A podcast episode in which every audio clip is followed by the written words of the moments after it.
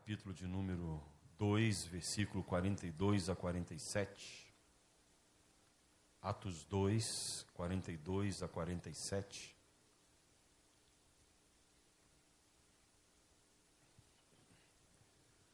Nos diz assim a palavra do nosso Senhor e Deus. E perseveravam na doutrina dos apóstolos e na comunhão, no partir do pão e nas orações.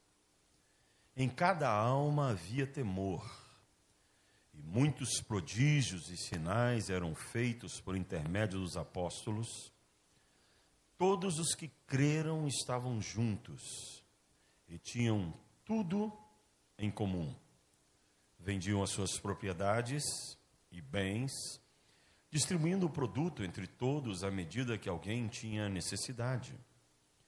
Diariamente perseveravam unânimes no templo, partiam pão de casa em casa e tomavam as suas refeições com alegria e singeleza de coração, louvando a Deus e contando com a simpatia de todo o povo, enquanto isso, acrescentava-lhes o Senhor, dia a dia, os que iam sendo salvos. Meus amados, nessa manhã eu queria refletir com vocês um pouco a respeito desta questão que é muito importante na nossa compreensão para, nosso, para o nosso dia a dia sobre o que é ser igreja. O que é ser igreja? Essa é uma pergunta que tem surgido no meio evangélico nos últimos dias ou nos últimos meses, exatamente por causa da questão da pandemia. E a pandemia nos fez refletir em muitas coisas. A pandemia ela teve o seu aspecto negativo, que foi a perda de pessoas queridas, amadas e que serão inesquecíveis, mas também nos trouxe a reflexão sobre: temos sido igreja? O que é ser igreja? Será que igreja é simplesmente um ajuntamento de pessoas que vêm num culto e depois vão embora? Será que ser igreja é você aparecer, entrar num lugar, participar de um ritual e depois deste ritual você volta para casa. Será que isso é ser igreja? Para podermos compreender melhor o que é ser igreja, precisamos partir primeiro da análise do nome igreja, do termo igreja. E é interessante isso, porque igreja vem de eclésia. Eclésia significa um ajuntamento de pessoas em uma assembleia. Um ajuntamento de pessoas que têm o mesmo propósito num determinado lugar. E é interessante que esse termo ele surge exatamente no mundo grego. O primeiro povo a usar o termo eclésia foram os gregos. Eles tinham o hábito de se reunirem nas suas cidades, e isso nasce principalmente em Atenas, em que cerca de 6 mil pessoas ou homens, eram 6 mil homens, eles se reuniam constantemente para decidirem as questões socioeconômicas e políticas da sua cidade. Então eram homens separados, distintos, que já, já tinham respeito da sociedade, eles iam para um determinado lugar e ali eles faziam debates para poderem ah, discutir essas questões e tomarem as decisões em pró ou em prol da sociedade.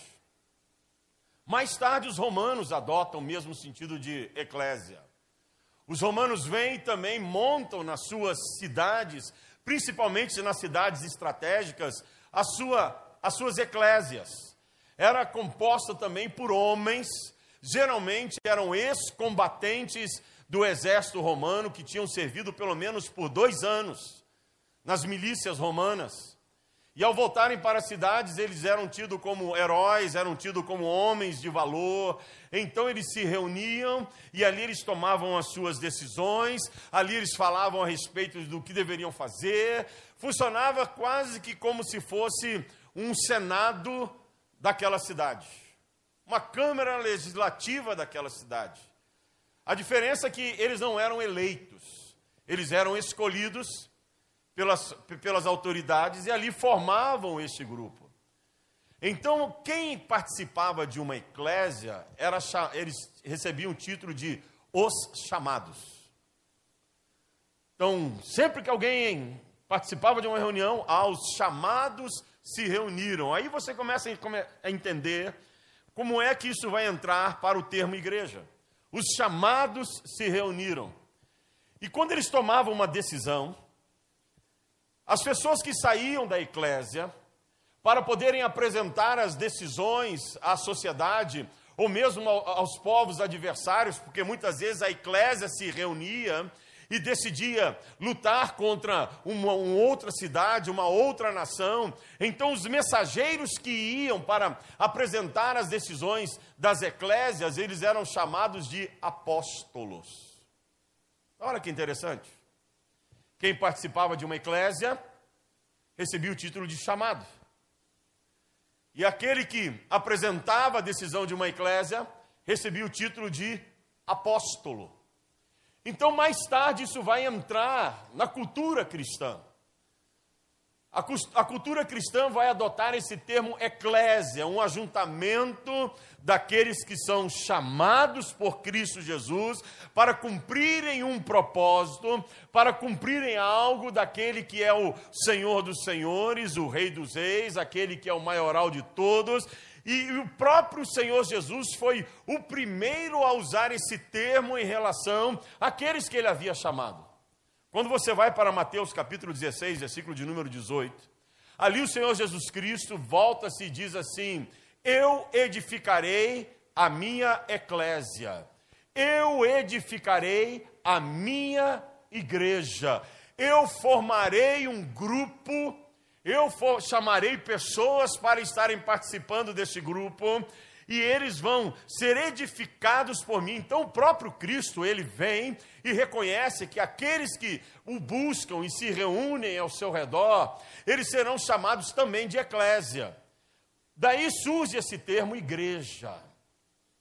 A igreja dos chamados. A igreja daqueles que são depois os enviados. A igreja do Senhor Jesus Cristo. Então, eclésia significa ajuntamento, mas é interessante que a eclésia tem uma irmã gêmea. Eu gosto de falar isso. A irmã gêmea da eclésia é a coinonia. Coinonia significa comunhão. Então, na visão cristã, na visão do reino de Deus, não pode existir uma eclésia sem existir uma coinonia. Aonde há uma eclésia dos chamados de Cristo Jesus, deve existir uma coinonia desses chamados. Então nós falamos de igreja e falamos de comunhão. Isso nos dá uma ideia de que a igreja não pode ser só um ajuntamento de pessoas. A igreja ela é uma comunhão de pessoas. Quando nós nos reunimos, nós nos reunimos para comunhão. Nós não nos reunimos só para um ajuntamento. E é aí que nós temos que começar a entender o que é ser igreja. Nós nos reunimos para ter comunhão, para estarmos participando de tudo que é comum, para estarmos trabalhando juntos, unidos, um sustentando o outro, um ajudando o outro, um estendendo a mão, orando um pelo outro, dizendo: Olha, estou contigo, você pode contar comigo, eu sou teu irmão, você é meu irmão, ou eu sou tua irmã e você é minha irmã. Então nós estamos aqui nesta eclésia, porque nós temos o projeto de termos coinonia. É isso que Jesus pretende para a sua eclésia. Que seja um lugar de coinonia, um lugar de comunhão, não só um lugar de ajuntamento em que você entra, participa de um ritual e vai embora. Não. Isso aí você pode ter em qualquer lugar. Você pode ter em qualquer lugar. Eu estava essa semana vendo algumas reportagens, e me desculpe falar sobre isso, e muitas vezes as pessoas, não, pastor vai falar disso de novo, mas é a ilustração que eu quero usar para vocês. Ah, na saída do time do Flamengo, fica triste não, viu palmeirense? Fica triste não que o sábado está chegando. Mas na saída do time do Flamengo do Rio de Janeiro, fiquei impressionado de ver a torcida do Flamengo acompanhando o ônibus e eles todos juntos, deixando as suas diferenças de lado, deixando a, aquilo que eles poderiam ter de desavenças e eles se reunindo, todos para um projeto, todos para um propósito, e eles caminhando juntos, saindo, e ali numa força, num canto de guerra, num canto de vitória, num canto de, de força, dizendo: Olha, nós estamos com vocês. E eu fiquei com aquela imagem na cabeça, dizendo assim: Puxa vida, isso poderia ser a igreja, de nos unirmos, de entendermos que nós somos corpo um com o outro, nós somos corpo um com cada um que aqui está. Você deve ser corpo com quem está ao seu lado, você deve ser corpo com quem está à sua frente, com quem está atrás de você. Devemos deixar as nossas diferenças de lado, porque, meus amados, nós temos diferenças. Temos diferenças. Uns são da esquerda, outros da direita, outros são do centro. Uns gostam do arroz por baixo e o feijão por cima, outros gostam do feijão por baixo e o arroz por cima, por mais esquisito que possa parecer esse negócio. Uns comem carne, outros são vegetarianos. E pior, vegano. Com todo respeito aos veganos. Mas nós temos as nossas diferenças. Uns gostam de dormir cedo, outros gostam de dormir tarde. Então, devemos entender que, para sermos uma eclésia, temos que deixar as nossas diferenças de lado. Compreender que somos parte de um corpo, corpo, existe um só corpo. O corpo chama-se a Igreja do Senhor Jesus Cristo, a eclésia que ele veio para edificar. Então, não é você quem manda no corpo, você faz parte do corpo. Não é você quem decide pelo corpo, você simplesmente é um agente dentro deste corpo. E quem vai decidir pelo corpo é o cabeça que se chama Jesus Cristo. Ele é o cabeça da igreja. Ele é o cabeça dessa eclésia. Então, quando nós falamos sobre o que é ser igreja, creio que não há um texto mais gostoso para meditarmos sobre isso do que esse texto de Atos, escrito por Lucas. Eles estavam vivendo um tempo maravilhoso, fantástico. A igreja estava surgindo de uma maneira madura, forte, cheia da unção do Senhor. Alguns estudiosos dizem que a igreja começa lá com Jesus Cristo, eu não discuto isso, porque ele é o princípio de todas as coisas. Mas é em Atos dos Apóstolos que a igreja se solidifica. É em Atos dos Apóstolos que a igreja recebe o, a, a unção dos altos céus para que ela possa cumprir com o propósito de apostolado, de ser os que vão levar a mensagem as decisões da palavra, as decisões do Espírito. Então Lucas, ele vem e começa a narrar o que estava acontecendo. O Pentecostes havia acabado de acontecer, aqueles homens e mulheres estiveram ali, reunidos naquele cenáculo, o Espírito Santo veio de maneira repentina, desceu um sobre cada um deles, e eles experimentaram a unção dos altos céus. Aí Pedro logo sai, vai para o alpendre do cenáculo, e ali ele prega uma mensagem tremenda, poderosa, e, e milhares de pessoas se convertem, aceitam a Jesus Cristo Cristo, e é aquele mover, aquele mover maravilhoso de, da igreja crescendo, as pessoas maravilhadas com o evangelho que estava sendo pregado. Quem são estes? Quem são estes que estão ali reunidos fazendo algo? E vem então e pessoas são batizadas, pessoas vão chegando para a eclésia do Senhor Jesus Cristo, e Lucas vem então, decide dizer como é que esses crentes viviam. E ele nos dá um retrato do que é ser igreja. O que é ser igreja? Então, de maneira bem rápida, eu quero meditar com vocês sobre isso. E começa no versículo de número 42, dizendo que ser igreja é perseverar no quê? Na doutrina. De quem? Dos apóstolos, que era a doutrina que eles haviam aprendido de Jesus. Então, você poderia ler esse texto da seguinte forma: é perseverar na doutrina que Jesus ensinou aos apóstolos.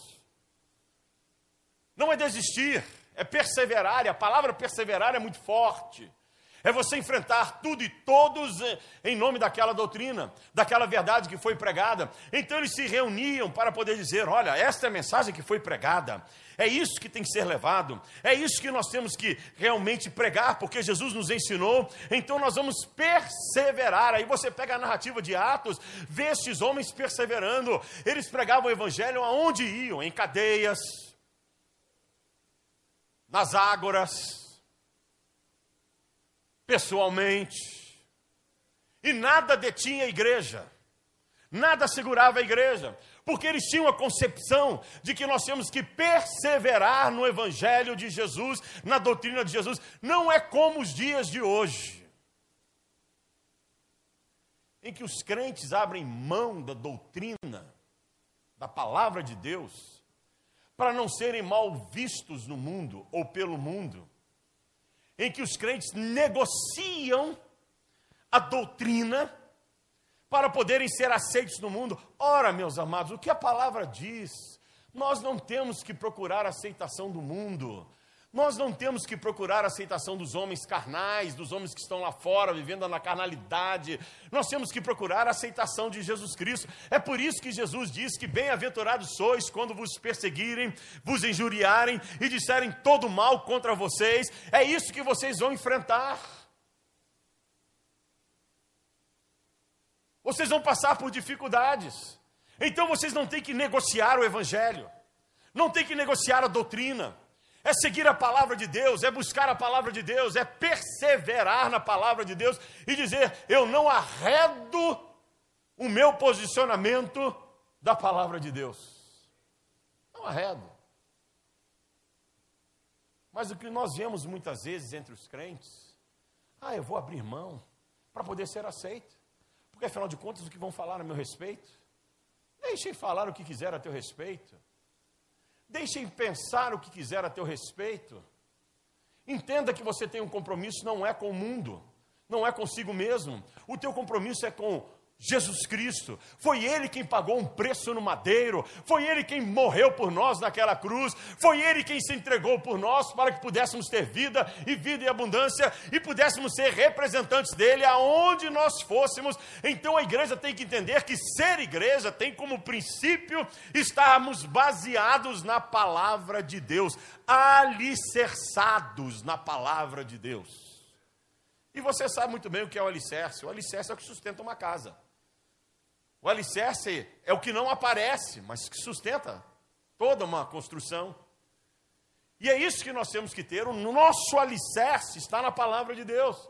Agora, como é que eu tenho a palavra como alicerce? Lendo, meditando, estudando, participando de aula de escola dominical, estando presentes em reuniões onde a palavra de Deus é pregada, atentando para as verdades que a palavra de Deus nos apresenta. Não é simplesmente tendo a Bíblia como um patuá, de vez em quando você pega a palavra de Deus e coloca lá para poder satisfazer o teu coração. Não, é engolir a palavra de Deus, é poder comer a palavra do Senhor, é compreender as verdades de Deus que aqui estão, porque essas verdades são necessárias para a nossa sobrevivência e para a nossa existência como cristãos. Então é uma palavra inegociável. A igreja tinha essa visão. Nós vamos perseverar na palavra de Deus. Não vamos deixar que nada e ninguém nos detenha em relação ao Evangelho do Senhor. Mas o texto também do versículo 42 fala que eles perseveravam na comunhão. Perseveravam na comunhão. Ou seja, voltamos ao, ao termo coinonia, estarmos juntos juntos. Vamos perseverar na comunhão. E perseverar na comunhão é: vamos vencer aquilo que pode nos separar. Vamos vencer aquilo que pode romper a nossa comunhão. Vamos vencer aquilo que pode nos impedir de nos reunirmos. Então, não existe igreja sem comunhão, meus amados. Eu volto a essa fala. Não existe igreja sem comunhão. É necessário que tenhamos comunhão uns com os outros. É necessário que você tenha comunhão com quem faz parte do corpo. Agora, presta atenção nisso. Como é que eu faço para ter comunhão? Comece a buscar a comunhão. Não espere a comunhão chegar em você. Comece a buscar a comunhão. Comece a participar das atividades do corpo. Comece a participar dos grupos e de ministérios que tem na igreja. Muitas vezes as pessoas vêm e ficam esperando que as outras venham até ela, até elas, quando elas devem ir, quando elas devem buscar, quando elas devem participar, chegar e se apresentar. Olha, eu quero poder estar participando desse corpo, então vou me envolver. Me envolver. Eu me lembro que alguns anos atrás, eu preguei uma mensagem, aliás, duas mensagens, parte 1 e parte 2, como sobreviver numa igreja grande. Como é que você faz para sobreviver numa igreja grande? Quando a igreja é pequena, é fácil. Você entra, então você logo se sente parte do corpo, porque a igreja é pequena. Mas numa igreja grande, uma igreja do tamanho da nossa, por exemplo, que você que está chegando principalmente, e é uma boa orientação para você, e, ou para você que já está aqui há algum tempo e não se sente parte do corpo, como é que eu faço para sobreviver? E uma das questões é: eu vou entrar e começar a participar de um ministério. Porque o caminho mais rápido é participar de um ministério é participar de uma classe de escola dominical, é você poder estar engajado em alguma coisa, é você conhecer um grupo de pessoas que vão começar a abrir portas para que você se sinta parte de um corpo. Não é chegar, assistir um culto e ir embora. Não. Nós temos tantos ministérios na igreja. Sexta-feira tivemos um encontro maravilhoso de um dos ministérios da igreja, do, dos quais. Uh, uh, eu participo e estou envolvido com eles, que é o Ministério de Comunicação, e nós tivemos assim uma noite de comunhão gostosa, gostosa, de bate-papo, de conversarmos, de estarmos no ambiente. Isso faz a diferença quando você parte e vai participar de um ministério. Então você olha para a nossa igreja, tem muitos ministérios, nós temos mais de 20 ministérios na nossa igreja, meus amados. Aí você, eu quero ter comunhão. Ah, você canta, vai para o coral. Tem um coral precisando de vozes. E preste atenção nisso, homens. Vozes masculinas. Vozes masculinas. Ah, mas eu não sei cantar. Eu gosto de orar. Então participa do ministério de intercessão da sua igreja, que tem o um ministério de intercessão. Ah, mas eu não tenho. Eu, eu gosto de, de estar em contato com as pessoas. Vai para o ministério de obreiros. Ah, eu gosto de crianças, vai para o ministério do Nazaquides ou da escola dominical. Ministérios é o que nós temos para que você possa entrar. Aí você entra e começa a participar vai começar a sentir parte do corpo e vai começar a produzir e produzir e produzir, e você vai começar a conhecer pessoas, e as pessoas vão chegando e você vai dizendo: Puxa, agora eu sei quem é você, quem é você, e vai conhecer pelo nome. Mas a igreja perseverava em, em comunhão, eles se reuniam nas casas, eles se reuniam em grupos, eles iam para a, onde havia um ajuntamento e ali eles tinham essa comunhão, eles tinham esse momento maravilhoso, então eles perseveravam na, na comunhão e eles evitavam o afastamento. Qual foi o grande problema da nossa pandemia que vivemos? Aliás, que é uma pandemia que foi produzida de maneira absurda. Eu nunca coloquei para a igreja o meu posicionamento pessoal, mas tenho colocado pessoalmente. Desde o início, não deveriam ter feito lockdown.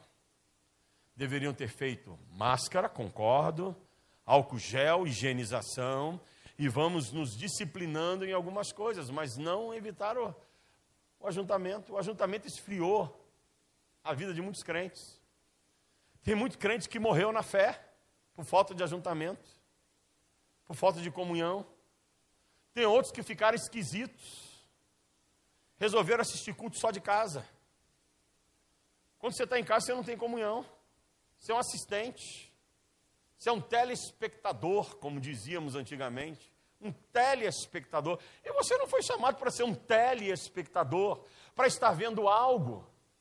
Não, nós somos chamados para termos comunhão. Como é gostoso você chegar na igreja e sentir o teu irmão, sentir alguém do teu lado, sentir uma pessoa ao teu redor, você poder cumprimentar, você poder dar a paz do Senhor, olhar nos olhos, sorrir com os olhos. Isso é maravilhoso. Mas quando o crente deixa de ter comunhão, ele esfria na fé. Você lembra do jargão que existia, ou que existe ainda no meio evangélico, que o braseiro, ou que a brasa fora do braseiro, ela se apaga mais rápido. É necessário que você esteja no braseiro. O braseiro é a igreja. É estamos juntos aqui. Não é ficar em casa. Tem comunhão com quem está em casa? Não tem. Eu fiquei bravo comigo mesmo num dos cursos que nós gravamos uh, no domingo de manhã durante a pandemia, e à noite eu estava em casa para assistir o culto. Eu quase voei na minha jugular dizendo: Eu não aguento esse negócio. Eu gosto de gente. Eu gosto de gente, por isso eu sou chamado para ser pastor, porque eu gosto de gente. Se eu não gostasse de gente, Deus não tinha me chamado para ser pastor. Eu gosto de ajuntamento, eu gosto de comunhão. É gostoso você estar aqui na igreja e poder dar um tapa no irmão. Os adolescentes sabem muito bem disso. Eles já passam perto de mim, colhendo o pescoço, dizendo: lá vem o pastor. Mas eu dou um tapa porque eu amo. É a minha maneira de toque. Meu, uma das minhas linguagens de amor é toque e tal. Mas essa comunhão é preciosíssima para nos sustentar na caminhada com o Senhor, para que possamos viver e não desistirmos e perseverarmos na presença do Senhor cada dia mais. Porque o crente sozinho ele não vence com facilidade, mas juntos nós podemos muito mais. Muito mais. Mas o texto continua. Ainda no versículo 42, e perseveravam no partir do pão. Esse partir do pão aqui não é simplesmente dar alimento um para o outro, não. Esse partir do pão é a ceia do Senhor. Constantemente eles faziam a ceia do Senhor. E eu estava estudando sobre isso, diz que cada vez que eles se reuniam, eles tinham a ceia do Senhor. A ceia do Senhor. Então ia ter uma coinonia, a ceia do Senhor tinha que estar presente. Por que, que, a ceia do Senhor tinha que estar presente? Lembra do que Jesus disse lá em Lucas capítulo 22, versículos 19 e 20? E vocês façam isso sempre em memória de mim. Para que não esqueçamos de Jesus, para que não esqueçamos do que ele fez por nós na cruz, para que não esqueçamos que ele pagou um alto preço para que nós pudéssemos ter vida e vida eterna. Então, sempre que vocês reunirem, que vocês tenham o momento da ceia partam pão. Partam pão. É símbolo da comunhão de vocês comigo, com Deus. É símbolo da comunhão de um irmão com outro irmão. Porque a Bíblia é bem clara nisso. Quando nós chegamos para participarmos de um culto de ceia, nós estamos declarando a todos: minha vida está tão bem com Deus, que eu tenho intimidade com Ele, que eu posso me aproximar da mesa dele, e a minha vida está bem com meu irmão, e eu posso me aproximar da, da mesa do Senhor, porque eu estou alegrando a Deus por amar o meu irmão. Então eles tinham partir do pão. Vamos ter a ceia do Senhor, vamos perseverar nisso. Vamos sempre relembrar o que Jesus fez. Vamos estar na presença do Senhor partindo pão, dizendo: meu irmão, você é um corpo comigo.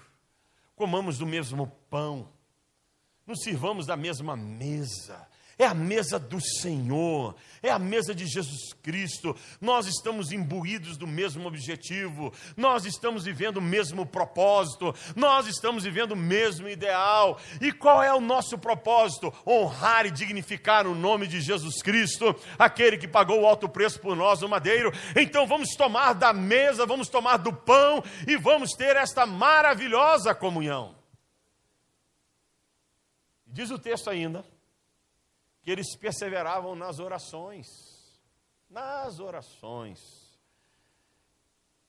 Eles estavam sempre juntos orando, uns pelos outros. E se você pegar a narrativa de Atos, vai ver quando Pedro foi junto, a igreja do Senhor Jesus Cristo está, quando Pedro foi preso, a igreja do Senhor Jesus Cristo estava lá reunida em oração, e Pedro estava ah, nas cadeias, as cadeias se abriram, e Pedro volta para se reunir na casa ah, onde a igreja estava, e a serva que atende a porta fica tão impressionada, achando que aquilo era um fantasma, que mal sabe entender o que, que Pedro estava fazendo, e ela volta gritando: Olha, tem um homem lá, peraí, é Pedro, é Pedro. Aí vão, Pedro tinha sido liberto. Por que, que Pedro foi liberto? Porque a igreja orava.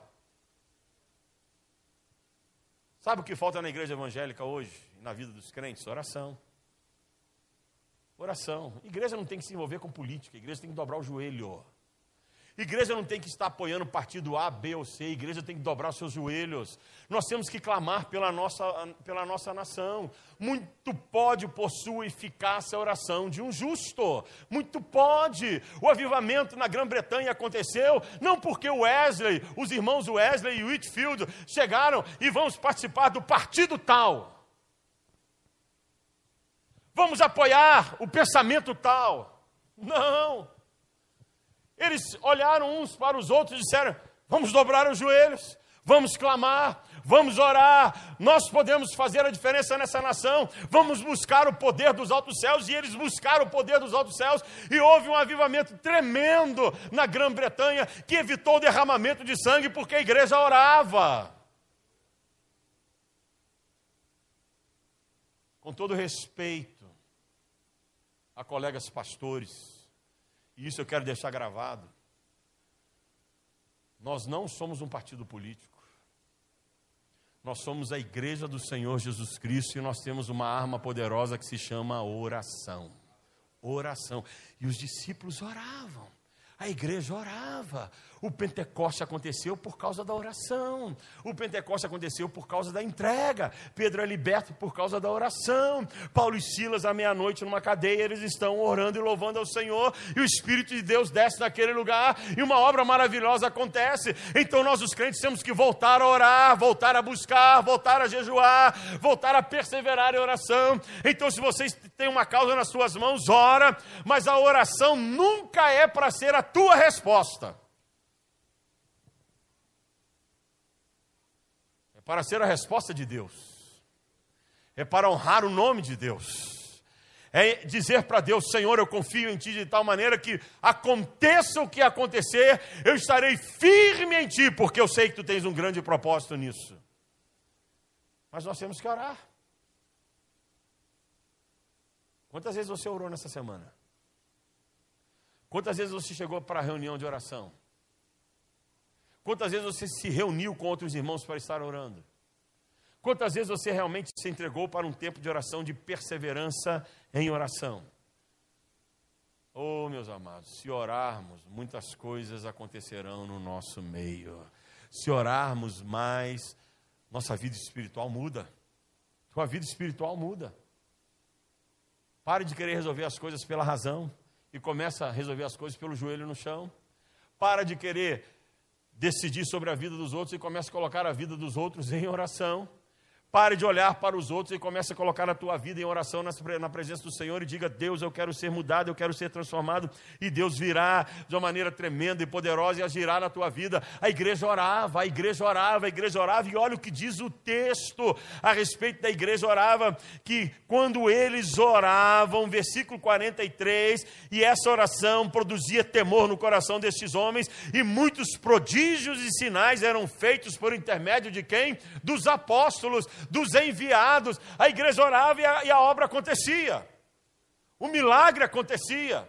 Vidas eram curadas, vidas eram salvas, vidas eram libertas, vidas eram transformadas, as pessoas ficavam impressionadas de ver o que estava acontecendo com a igreja. Em 50 anos, a igreja primitiva ganhou meio milhão de novos convertidos. Era uma igreja de oração que havia perseverança na oração. E perseverar na oração é assim: eu não vou desistir, eu não vou desistir, eu vou orar, eu vou orar até Deus mandar eu parar. E Deus chega um momento que, ok, pode parar. Mas aí você muda o teu projeto de oração. E você vai tendo projetos de oração. Vai tendo fortalecimento de oração na tua vida. O crente que não ora é um crente fraco. O crente que não ora é crente galinha da Angola.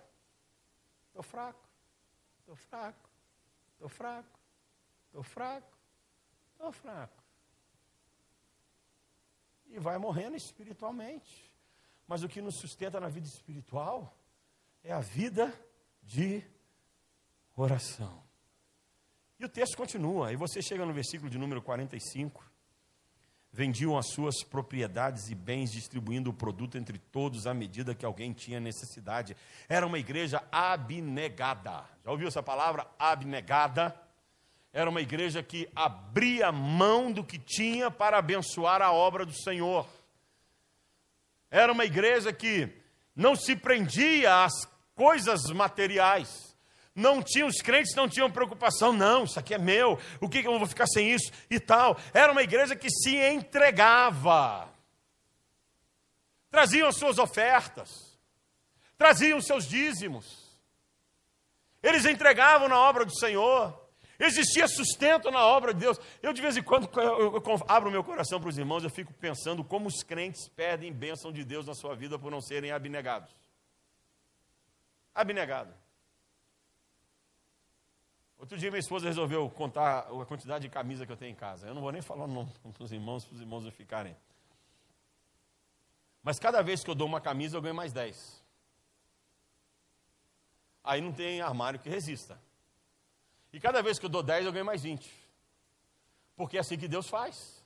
Você vai dando e Deus, ah, e Deus vai retribuindo. Alguém disse que você dá para Deus com uma colher e Deus devolve com uma pasada. Uma pá. E os crentes perdem a oportunidade de serem abençoados.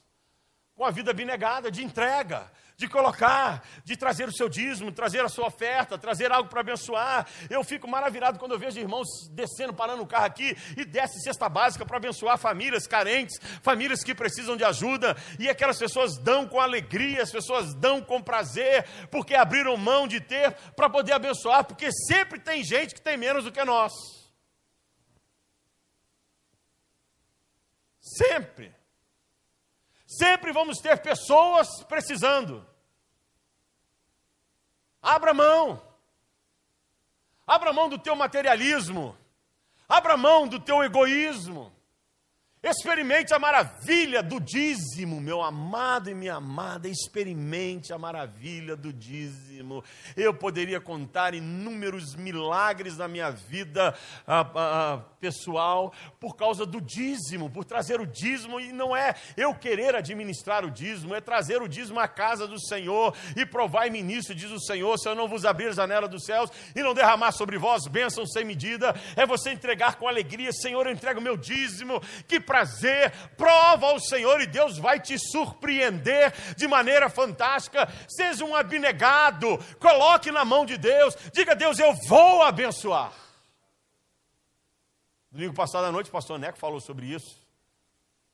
E ele me fez lembrar dessa história novamente.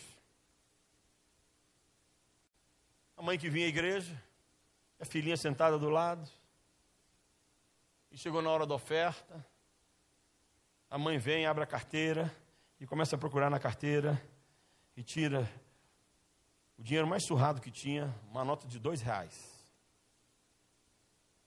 Vai e coloca no gasofilaço. Quando chega em casa, o marido não tinha ido ao culto. E aí, bem, como é que foi o culto hoje? Ah, foi daquele jeito que você sabe como é que é, né? A filhinha olhou para a mamãe e falou assim: Também, mamãe, pelo preço que a senhora pagou, o que a senhora queria? Sabe, meus amados irmãos, você faz parte de uma igreja. Sua igreja tem sido uma igreja abençoadora. Nós temos abençoado vidas que você nem sabe. Você nem sabe a quantidade de vidas que são abençoadas. E deixa eu abrir um parênteses aqui. E não caia na cilada de alguns falsos profetas que andaram no nosso meio e que disseram que a nossa igreja não é uma igreja missionária. Não caia nessa cilada. A tua igreja é muito missionária. Em 10 anos nós investimos mais de meio milhão só em missões. É uma igreja que já abriu 11 outras igrejas. É uma igreja que apoia trabalhos carentes da cidade, nós apoiamos trabalhos em orfanato, nós apoiamos trabalho em casa de transição, nós apoiamos famílias carentes da cidade.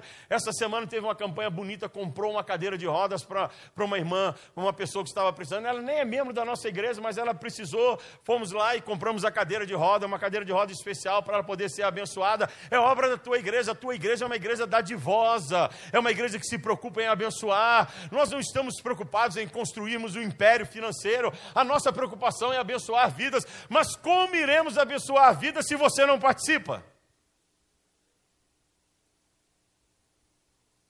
Como iremos abençoar vidas se você não entrega o teu dízimo? Como iremos socorrer aquele que precisa de uma medicação, precisa de um alimento, se a tua oferta é mirrada? Ou oh, deixa a Universal ouvir eu pregando sobre isso, eles vão me contratar. Mas é preciso falar sobre isso. Infelizmente é preciso, não precisaria. Porque deveria ser algo natural na vida do crente. O crente deveria olhar e dizer assim: eu faço parte de um corpo, esse corpo é abençoador, então eu vou abençoar a obra do Senhor e vou ser dadivoso, vou ser abnegado. Eles vendiam o que tinham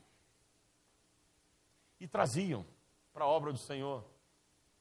Mais tarde, você olhar na sequência de, de, de, Atos, você vai encontrar a história de Ananias e Safira, que vem logo em seguida. Se você caminhar um pouquinho mais lá, e olhar no capítulo de número 5, você vai ver a história de Ananias e Safira. Mas a história de Ananias e Safira, ela tem uma razão que começa no capítulo 4.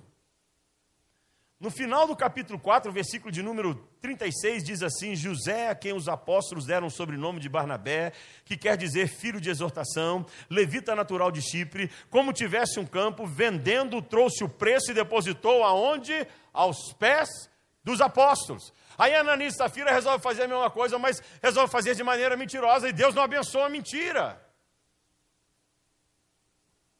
Fazem um voto e não cumprem. Barnabé veio e colocou aos pés dos apóstolos, dizendo: usem como vocês quiserem. Façam disso um instrumento de bênção. Eu nunca tive a preocupação em juntar dinheiro na igreja, meus amados. Eu sempre tive a preocupação em ter dinheiro para abençoar os outros. Tanto que se vocês perguntarem para a tesouraria da nossa igreja como anda o caixa, o nosso caixa é justíssimo. Justíssimo assim é. Deus dá o pão nosso de cada dia. Deus nunca nos abandonou, nunca, nunca nos abandonou. Mas a nossa visão é não é juntar para ter, é ter para abençoar. Para abençoar. Porque não adianta você ter um milhão de reais na conta do banco se você não é uma bênção. A igreja tem que ser abençoadora, e eles entendiam isso. Ser igreja é ser abençoador, é você olhar e abençoar outros irmãos, é você olhar e dizer assim: Eu quero fazer parte desse corpo, esse corpo vai ser abençoador, esse corpo vai abençoar, e nós temos que atentar para isso, sairmos do nosso egoísmo, do nosso materialismo, da nossa avareza, da nossa condição de acharmos que vamos ter aquilo para nossa segurança, quando na verdade não é assim que funciona. Eles eram crentes abnegados. Abnegados. Aí você chega no versículo 47. Esquece o relógio, tá, irmão? Não olha para o teu relógio, não. Ó. Vira para o teu relógio e fala assim: está amarrado em nome de Jesus. Versículo de número 47. Olha o que diz o versículo 47. Louvando a Deus contando com a simpatia de todo o povo. Era uma igreja alegre. Alegre. Deixa eu dizer algo. Isso aqui eu preciso consertar um pouquinho. Na igreja você pode chorar. Na igreja você pode chorar. Você deve chorar. Porque o choro faz parte da nossa catarse, da nossa limpeza de alma. Mas como crentes, devemos buscar sempre vivermos a alegria do Senhor. Porque a alegria do Senhor, diz a palavra, é o que? A nossa força. Então, ao invés de você levantar chutando o pau da barraca, levanta cantando. Não levanta chupando bigode, não. É. Ah, acordei. É? Ah. Não, levanta alegre. Semeia na tua vida alegria. Semeia na tua vida alegria. Sai cantando. Quem, quem adora o Senhor enquanto semeia vai colher feixes e vai colher bênçãos na sua vida. Então já levanta alegre, já levanta com prazer, já faça do teu dia um dia lindo. Comece louvando ao Senhor. Era uma igreja alegre, os crentes se reuniam, se soltavam, levantavam a mão, adoravam o Senhor, cantavam, as pessoas ouviam, paravam na porta, ficavam impressionados. Que é isso que acontece aqui? É um povo alegre, é um povo cantando, é um povo que se rejubilava cada vez mais. Era um povo que estava ali para dizer: Nós temos alegria no Senhor, nós nos alegramos no nosso Deus. Que bom é podermos nos reunir. Alegrei-me quando me disseram, vamos à casa do Senhor. Guarda isso, alegrei-me quando me disseram, vamos à casa do Senhor. Não é ir para a casa do Senhor, ai, tem que ir na igreja de novo. Não, meu amado e minha amada. Que alegria poder ir à igreja. Que alegria cantar na igreja. Como é bom levantar a minha mão, adorar ao Senhor e poder dizer: Senhor, eu te adoro, eu te louvo, tu és o meu Deus. Então era uma igreja vibrante. Eu fico impressionado de ver, às vezes, pessoas que vêm na igreja e na hora do louvor estão lá, parece uma, uma múmia paralítica. Ou põe a mão no bolso parece que está só assistindo. Não. Rasgue-se na presença de Deus. É o teu Deus é o teu Senhor. Ele pagou um alto preço por você, Ele te quer na presença dEle, Ele fica alegre quando você chega na casa do Senhor para adorá-lo, Ele está lá no trono dizendo assim: louva, adora, que louvor fantástico, que adoração maravilhosa. Então, alegre-se na presença do Senhor, e a alegria da igreja era tão vibrante que o texto diz assim: o povo olhava para a igreja e tinha simpatia pela igreja. A igreja é simpática. O crente tem que ser simpático.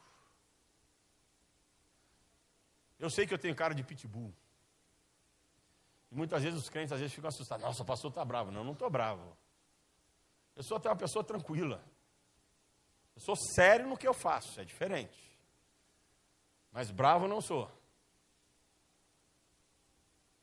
Mas eu procuro ser o mais receptível possível. A igreja tem que ser simpática. A igreja tem que ser simpática. Deixa eu dizer uma coisa para vocês. Muita gente que nos visita vai ficar na igreja por causa da maneira como você as trata quando elas chegam na igreja. Se a pessoa chegou na igreja, é visitante, sentou no banco e você nem deu boa noite, a paz do Senhor, mas ficou lá e na hora de sair nem deu boa noite na paz, ela não volta mais. Ela não volta mais. Se você não deu um sorriso para o teu irmão, se você não foi alegre, não volta mais. Eu já ouvi de pessoas que frequentaram a nossa igreja dizendo, pastor, gostei do culto, gostei da palavra, mas faltou simpatia dos crentes. Simpatia dos crentes. Ser igreja é ser receptivo. Ser receptivo. É olhar para a pessoa, nossa, eu não, nunca te vi aqui, é a primeira vez. Prazer, bem-vindo. Bem-vindo. É uma alegria. Hoje de manhã tive a alegria de receber uma irmã que está chegando na nossa igreja. Ela chegou mais cedo, nós nos conhecemos ali no hall de entrada da igreja. Que alegria conhecer essa irmã que mudou aqui para perto. Bom demais tê-la aqui no nosso meio. Bom demais nos alegrarmos com gente nova que chega. É uma delícia poder receber gente nova na nossa igreja, receber família. Somos uma igreja de famílias e tal. Mas não adianta só os pastores receberem, vocês têm que receber. Vocês têm que entender que, como igreja, temos que ser simpáticos, temos que abrir o nosso coração, dar boas-vindas, dizer alegrei-me quando te vi ali na igreja, você entrou na igreja. Que bom, que alegria ter você na igreja e sermos simpáticos. Ser igreja, meus amados tudo isso. Ser igreja é sair de você mesmo, sair de você mesmo e olhar para quem está ao teu lado. É chegar e dizer: A paz do Senhor. Meu nome é Fulano de Tal. Meu nome é Ciclana, é Beltrana. E eu vim aqui para adorar o meu Deus juntamente contigo, e a obra do Senhor vai caminhar e as portas do inferno não prevalecerão contra a igreja do Senhor Jesus Cristo, porque ser igreja é ser um corpo. Feche teus olhos, curva a tua cabeça. Palavra de Deus para os nossos corações nesta manhã. Deus nos chamou para sermos igreja. Deus nos chamou para podermos viver a comunhão. Deus nos chamou para praticarmos a coinonia. Não existe eclésia sem coinonia. Não existe igreja sem comunhão. Por isso, nessa, nessa manhã, diga para Deus: Senhor, eu quero ser parte integrante deste corpo. Quero perseverar na doutrina, em oração, quero ter comunhão, quero ser simpático, quero ser vibrante, receptivo, quero poder realmente dizer que alegria fazer parte de um corpo, de um corpo. A igreja depende de você. A igreja depende da tua atitude. A igreja depende da maneira como você age no corpo do Senhor. Somos corpo. Somos corpo. E o Senhor espera que vivamos como corpo. Que nos preocupemos uns com os outros e andemos juntos a cada dia para adorarmos e dignificarmos o nome do Senhor. Então diga para Deus, Senhor, faz de mim um instrumento de bênção. Faz de mim um vaso de honra. Faz de mim um agente na tua obra. Faz de mim, faz de mim. Pai, eis-nos aqui na tua presença. Ouvimos a tua palavra, a tua verdade. Queremos praticá-la cada dia mais. Ser igreja, poder olhar para os ensinamentos que encontramos aqui em Atos e procurarmos praticar cada um deles, cada um deles. Ser igreja, sair do nosso comodismo, do nosso egoísmo, avareza, daquilo que nos prende no mundo lá fora e nos entregarmos para sermos participantes de um corpo maravilhoso que foi o corpo estabelecido por ti, deste povo eleito que subirá aos céus para te adorar por toda a eternidade. Então, Pai, que cada um de nós seja um instrumento de bênção, que cada um de nós desperte para a verdade do ser igreja, que cada um de nós possa compreender esta realidade e praticá-la cada dia, que cada um de nós se disponha, tenha disposição de dizer: eu faço parte de um corpo, não sou apenas um assistente, sou parte de um corpo e quero ser uma bênção neste corpo para honra e glória do nome do Senhor. Assim nos entregamos a Ti, ó Pai, para que Tu faças essa obra maravilhosa em nós e que possamos viver um tempo de coinonia nessa comunidade, como Tu queres e desejas. Oh Deus, Te adoramos, Te bendizemos, em nome de Jesus, assim nós oramos. Amém. Você possa praticar essa palavra que foi pregada nessa manhã para honra e glória do Senhor. Nós vamos adorar a Deus com mais um cântico. Será o tempo de você adorar a Deus com o teu dízimo e a tua oferta, aquilo que irá abençoar a obra do Senhor, depositando nos gasofilastos.